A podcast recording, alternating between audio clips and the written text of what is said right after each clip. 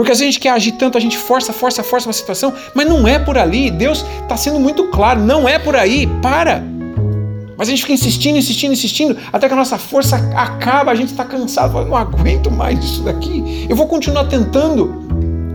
Senhor, como é que eu posso fazer? Ok, joga a rede do lado de lá.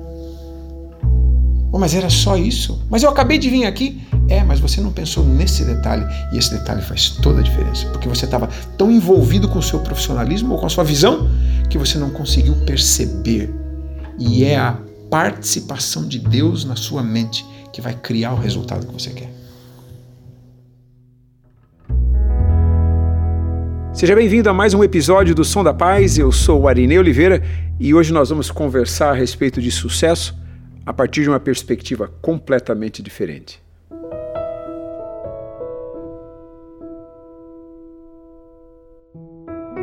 Você já parou para pensar que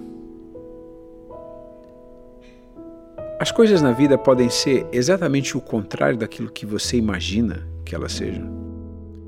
Já passou pela sua cabeça que de repente a realidade que você vê como realidade, ela não existe? A gente foi condicionado a achar que o mundo é redondo porque sempre foi assim. Eu não sou, eu não, eu não sou, eu não compartilho da teoria da Terra chata não. Mas a pergunta é exatamente para fazer você pensar que muito daquilo que você entende como verdade, antes de ser um fato científico, foi uma crença que você recebeu. Hoje nós vamos falar sobre uma, uma coisa muito incrível, a possibilidade da gente ter um oásis no meio do deserto. Da gente poder viver uma vida de abundância emocional, material, espiritual, relacional, física, saúde, que contraria tudo o que a gente vê à nossa volta. Porque, como seres humanos, está dentro de nós apontar o caminho.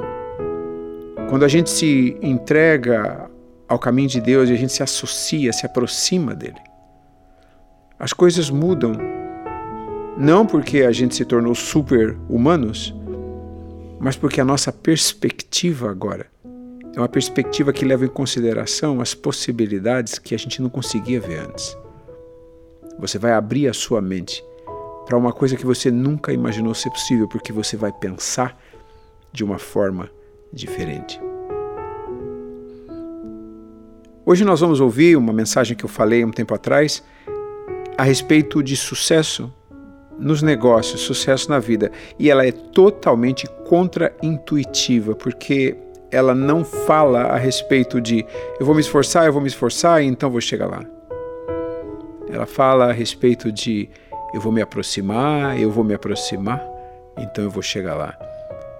Não vou me aproximar do meu sucesso, eu vou me aproximar do meu Deus, eu vou me aproximar daquele que conhece tudo e que pode soprar no meu ouvido uma palavra simples que vai mudar completamente o resultado do meu caminho.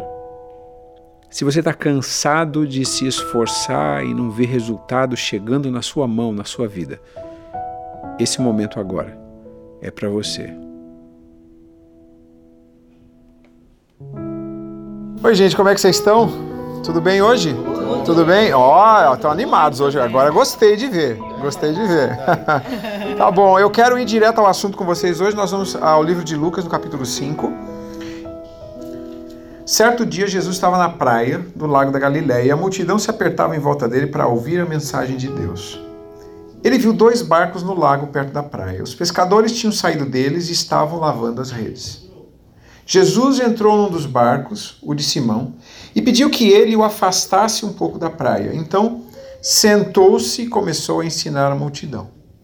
Quando acabou de falar, Jesus disse a Simão: leve o barco para um lugar onde o lago é bem fundo. E então você e os seus companheiros joguem as redes para pescar. Simão respondeu: Mestre, nós trabalhamos a noite toda e não pescamos nada. Mas já que o Senhor está mandando jogar as redes, eu vou obedecer. Quando eles jogaram as redes na água, pescaram tanto peixe que as redes estavam se arrebentando. Então fizeram um sinal para os companheiros que estavam no outro barco a fim de que viessem ajudá-los. Eles foram e encheram os dois barcos com tanto peixe que os barcos quase afundaram. Quando Simão Pedro viu o que havia acontecido, ajoelhou-se diante de Jesus e disse: Senhor, afaste-se de mim, pois eu sou um pecador. Talvez você esteja trabalhando, trabalhando, trabalhando, trabalhando, trabalhando, trabalhando e não vê resultado nenhum. Estou falando com alguém aqui que trabalha, trabalha, trabalha e não vê o resultado voltando? Esses homens passaram a noite inteira tentando pescar peixe. E eles viviam do quê? Da venda do peixe. Então, Jesus está aqui atendendo uma necessidade material desses homens. Só que ele faz uma coisa estranha. Ele leva os pescadores ao mar, de volta para o lugar de onde eles tinham vindo, sem conseguir nada. Só que ele fala, vai do outro lado. E eles pescam tanto que precisaram de ajuda e colocar num outro barco. Interessante a gente imaginar que a gente trabalha, trabalha, trabalha, trabalha, trabalha, trabalha, trabalha e nem sempre consegue resultado pelo trabalho que faz. Vamos analisar nesse, nesse texto aqui quais foram as coisas que aconteceram para que esse fato pudesse acontecer. O que antecedeu esse fato? Jesus está falando na praia, tem um monte de gente, o barco está lá parado. Esses homens estão terminando o trabalho, estão recolhendo as redes, eles chegaram da noite acordados, a noite inteira, e estão ali e eles encontram agora esse monte de gente e Jesus falando para elas. E quando Jesus vê os barcos, ele vai na direção do, do barco de Pedro e fala: Você dá licença, posso entrar aqui? Ele entra dentro do barco e fica de frente para todo mundo. A primeira coisa para que um milagre aconteça na sua vida, Jesus tem que entrar no seu negócio. Amém. Jesus tem que entrar na sua casa. Amém. Jesus tem que entrar nas suas coisas. Jesus tem que entrar naquilo que é seu. Porque se ele não estiver lá, não dá para ter o milagre. Uhum. Okay? Em segundo, existe um momento público da gente estar com Jesus e existe um momento privado da gente estar com Jesus. O momento público é ele está dentro das nossas coisas e a gente está se relacionando com a sociedade. Ele está falando dentro do barco para aquelas pessoas. Muitas vezes ele fala com as pessoas através da nossa vida, através do nosso trabalho. E é assim que ele escolheu que fosse. Nenhum de nós aqui vive uma vida deslocada, uma vida onde a gente tem a vida espiritual de um lado e a vida material do outro. Esse é um conceito, na verdade, mentiroso, porque pela Bíblia, tudo o que a gente faz é espiritual. O homem, quando foi criado, ele foi soprado na, na, na, no nariz dele, nas narinas dele, o fôlego de vida. Então, o homem se torna alma vivente dentro da matéria. O fôlego de Deus, ele existe na espiritualidade divina, naquilo que para a gente é uma coisa mais comum, que é andar, respirar, comer, beber, dormir, passear, ter amigos. E a gente, por alguma razão, perdeu o senso da espiritualidade daquilo que é o cotidiano. Porque a gente fica achando que o espiritual é aquele momento de transcendência quando a gente sai do corpo. Quando na verdade Deus fez o nosso corpo para ser o lugar onde Ele está junto com a gente. Então, a nossa presença com Ele e a presença dele com a gente é o início do milagre. E o milagre, para que ele possa acontecer, ele tem que ter aquele momento onde ele se retira da vida pública e vai para a vida privada. E ele diz: leve o barco para um lugar onde o lago é bem fundo. Vamos revisitar as nossas ideias. Vamos revisitar o lugar onde a gente já esteve antes tentando fazer alguma coisa que não deu resultado. Vamos voltar para aquele lugar onde a nossa ideia começou e a gente desistiu um determinado dia porque a gente não encontrou recursos, a gente não encontrou uma maneira de aquilo acontecer, a gente não achou como poderia ser feito e a gente desistiu. Talvez algo que aconteceu na sua mente, no seu desejo, no seu sonho há dois anos, três anos, cinco anos, dez anos, quinze, vinte anos atrás. Talvez Jesus esteja levando você a revisitar aquele lugar do fracasso. Só que agora ele vai dizer como. Porque quando ele dá a ordem, olha, ao invés de fazer para a direita, faz para a esquerda. Ou então, vamos juntos àquele lugar. Quando a gente volta para o lugar do fracasso. Quando a gente volta para o lugar onde a gente tentou, tentou, tentou e não conseguiu. Quando a gente olha para uma coisa que a gente não foi capaz de fazer e a gente tem aquilo dentro da gente a gente fala, mas eu vou conseguir, eu tenho que conseguir. O que é que está faltando? Nesse momento, Esse momento é aquele momento onde você ouve a voz de Deus falando com você. E você para para ouvir ao invés de querer falar. Amém. Amém. A gente tem tanta coisa para ouvir de Deus. Só que quando a gente começa a orar, a gente começa a falar, falar, falar, falar, falar, falar, falar, falar, falar, falar, falar, falar, falar, falar, falar, falar, falar, falar, falar. Quando a gente devia talvez parar para escutar o que é que ele está querendo dizer. Porque monólogo não é muito legal entre amigos. Você joga a rede. Joga lá. Mas eu acabei de vir de lá e não deu certo. Mas porque o Senhor está falando, então eu vou fazer. Quando a gente submete a nossa vontade ao desconhecido daquilo que parece ser a impressão divina na nossa alma e a gente abre mão da nossa sabedoria, da nossa competência, da nossa especialidade, da nossa especialização, do nosso talento, da nossa qualificação. Não, eu, eu sou um pescador profissional. Eu sou um profissional. Eu sou um profissional. Eu sei fazer isso aqui. Um expert. né? Eu sou um expert. Quando a gente abandona o nosso orgulho e a nossa grandeza e a gente simplesmente se põe numa posição de Deus, eu tentei e não deu certo. Como é que eu posso fazer isso aqui? Me mostra. Gente, isso é muito poderoso, porque quando você fala isso para Deus, Deus, eu tentei, não deu certo, me mostra como é que é. Pra onde é que eu vou? Eu não sei, eu fui lá e não consegui. A gente trabalhou muito, que a gente não conseguiu nada, mas como é o Senhor que está falando, eu vou fazer de novo. Então vejam, voltando ao começo, Jesus tem que entrar na nossa vida, tem que entrar na nossa casa, tem que entrar no nosso negócio, tem que sair da vida pública, nós temos que nos encontrar com Ele no reservado, naquele lugar onde só está você e Ele. E tudo tem que parar, suas ideias deixam de ser suas. E você passa agora a não querer mais, não desejar, não ter nada que é seu. E você entrega tudo e fala: Senhor, o que é que o Senhor quer para mim? Para onde é que eu tenho que ir? E realmente você deixa naquele lugar tudo o que você tinha de conceito próprio, de desejo próprio, de grandeza, de vaidade, de orgulho, que muitas vezes a gente enxerga até como uma coisa positiva em alguns casos, porque a gente não consegue identificar que aquilo é aquilo, a gente se confunde nas emoções. Não, eu sou uma pessoa determinada. É bom que seja, mas às vezes a gente confunde aquilo que é bom com aquilo que não é. E é nessa hora quando a gente para no escuro e volta ao lugar do fracasso. Ou retoma uma coisa que a gente parou.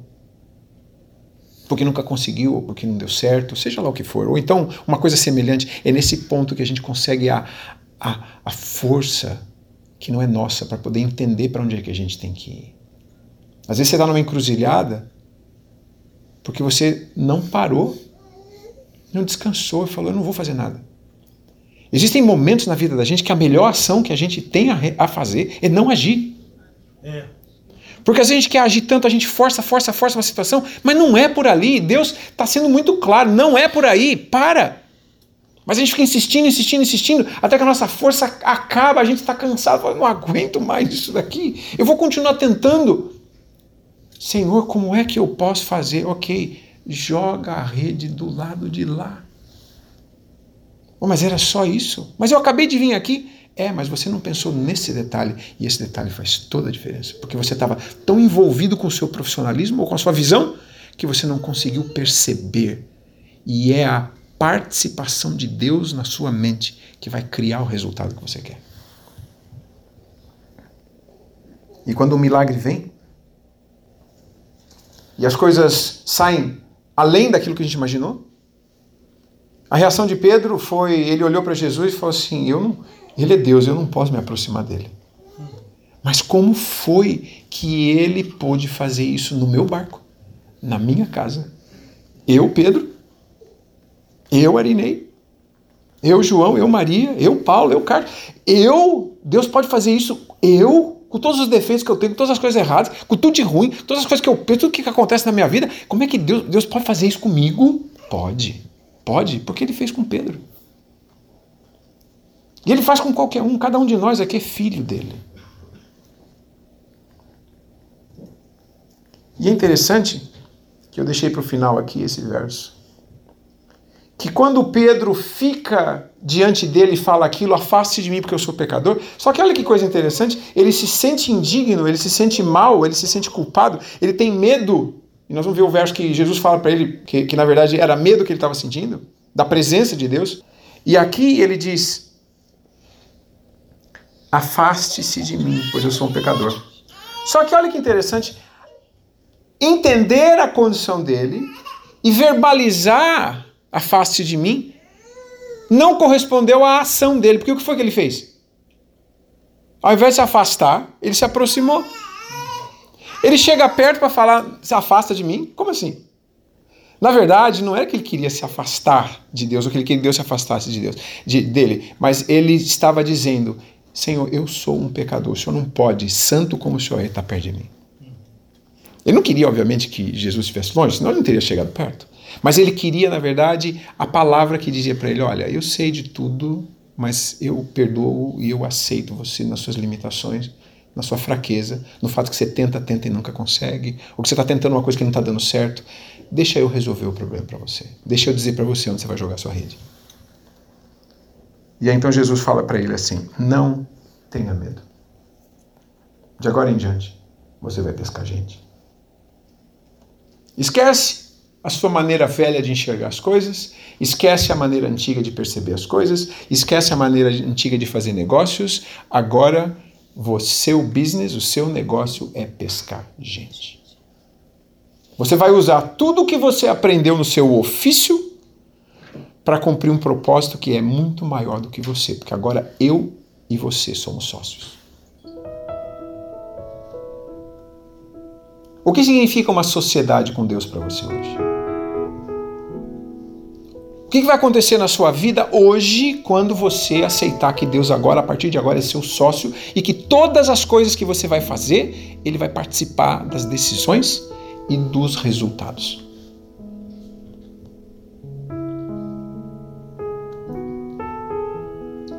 Uma coisa interessante pensar assim, sabe por quê?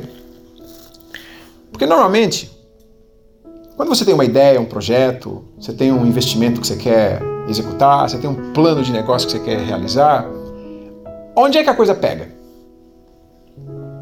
Você vai, pensa, sonha, não sei o quê, chega num ponto onde o dinheiro resolve o problema. Se você tem, você faz, se você não tem, você não faz. Não é assim? Muito bem. A gente está sempre buscando um investidor para o nosso negócio. Não é assim? Eu tenho um negócio, eu preciso de um investidor. O que Deus está nos oferecendo aqui é de Ele ser o investidor. Dá para fazer sociedade com Deus? É perfeito, não é perfeito? É exatamente. É, é o sócio perfeito. Só que a gente quer uma sociedade com Deus onde a gente não dá a parte dele para Ele. A gente quer uma sociedade com Deus onde a gente fica com tudo. Gente, isso aí é roubo, porque quando um sócio tem um outro e leva tudo para ele, é roubo. É roubo. Não é? O que vai acontecer na sua vida se ao invés de você buscar um investidor ou quiser aumentar o seu caminho, expandir o seu caminho, as suas fronteiras, os seus espaços, se você focalizar a sua atenção em aceitar que Deus entra no seu barco, ele entra no seu negócio e agora ele é sócio e você vai dividir com ele as ideias, os projetos e os resultados. O que vai acontecer na sua vida? Sucesso. Quantos de vocês estão dispostos hoje a ter Deus como sócio? Sócio majoritário. Sócio. Majoritário. Sócio majoritário. Hã? Ok. Então eu desafio vocês nessa noite a saírem daqui e encontrarem algo que vocês vão oferecer em sociedade para Deus. E diz, Senhor, eu vou começar. Eu, eu joguei rede, joguei rede, joguei rede, joguei rede, não veio nada. Mas hoje eu quero começar uma coisa onde o Senhor vai ser meu sócio. E eu estou lhe propondo, a minha, a minha proposta é esta. Aí você vai fazer uma proposta para Deus. E daqui a um ano, seis meses, quatro meses, dois anos, um ano e meio, você vai poder vir aqui e contar a sua história. Amém. Amém.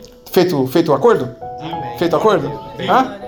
nós vamos levar para casa hoje, e eu também estou aqui me, me, colocando nesse mesmo compromisso, nós vamos encontrar um negócio onde Deus será o nosso sócio. E nós vamos poder não somente receber as ideias dele, o investimento dele, mas nós vamos poder também repartir os resultados com as pessoas, com ele, de uma forma indireta, que é exatamente toda vez que você fizer isso para um dos meus pequenos, você está fazendo para mim. E a gente vai poder fazer com que o nosso, a nossa vida, o nosso modelo de geração de recursos ou de influência, ele tenha não somente um benefício pessoal nosso, mas que ele também se estenda à comunidade que nos cerca e às pessoas que estão à nossa volta. Porque ter sucesso sozinho não é bom para ninguém. E quando a gente convida Deus para ser sócio, a primeira coisa que ele faz é exatamente nos ajudar a gente abrir mão do nosso egoísmo e de querer tudo para mim, mim, mim, mim, mim, mim, né? Eu mesmo. Estamos feitos de acordo então? Todo mundo acordado nesse nesse nesse nesse nesse acordo, nesse deal, Amém. tá certo? Hoje nós nos comprometemos a fazer uma sociedade com Deus. Você vai escolher aquilo que você quer trabalhar com Ele. Você vai convidar você para convidar Deus para colocar o seu barco na água junto com Ele. E daqui a um tempo, não sei quanto, você vai poder compartilhar essa, essa história, porque nenhuma, não há nenhuma pessoa neste planeta que escolha Deus como sócio e que vá ter prejuízo. É impossível. É impossível. E eu desafio vocês a fazerem essa sociedade. Porque não existe nada melhor do que a gente saber que Deus, que é dono de todas as coisas, tem um negócio com a gente. Não é não? É bom, não é? É muito bom. É um super mega blaster investidor, não é?